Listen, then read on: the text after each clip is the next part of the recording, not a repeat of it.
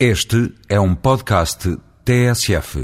Acabo de visitar no norte de Angola uma das mais sofisticadas plataformas petrolíferas do mundo, situada no mar, por isso um campo offshore, a uma distância de cerca de 20 minutos de helicóptero de cabinda. Esta plataforma, que tem uma altura superior à da Torre Eiffel, extrai 10% da produção petrolífera de Angola, ou seja, 5 vezes a capacidade de refinação instalada em Portugal, onde os furos estão localizados a uma profundidade próxima dos 500 metros abaixo do nível do mar e onde trabalham em regime de turnos, evidentemente, 24 horas por dia, numa área inferior a metade de um campo de futebol, mais de uma centena de profissionais. Esta plataforma merece uma reflexão por três razões. Em primeiro lugar, porque sendo impressionante pelo rigor a organização existente a bordo da plataforma, desde o sistema de segurança até ao sistema de controle totalmente automático, passando pela concentrada e complexa tecnologia instalada, é estimulante verificar que a quase totalidade dos trabalhadores que a operam são angolanos.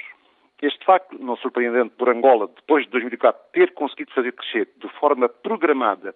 a sua produção petrolífera em 25% ao ano, revela, contudo, por parte do governo angolano, uma preocupação de procurar reter no país o máximo de valor acrescentado bruto da atividade, o que é meritório. Em segundo lugar,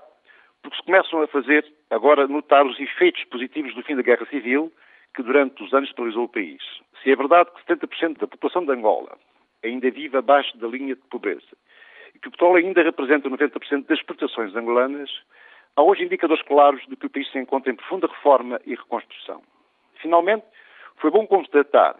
que os maiores e mais ativos investidores estrangeiros em Angola são portugueses, desde bancos e empreiteiros de obras públicas a pequenas e médias empresas, em regra, com parceiros locais, se excluirmos, evidentemente, os funcionários da indústria petrolífera, onde se encontra a Galp, que de lá extrai barris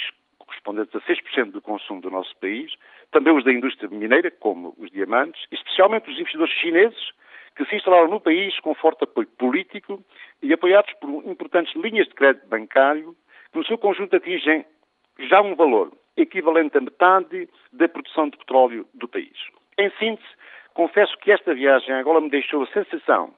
não só de que Angola despertou para o desenvolvimento, mas também de que Portugal e Angola finalmente compreenderam a importância que as relações económicas entre os dois países têm para o seu recíproco crescimento.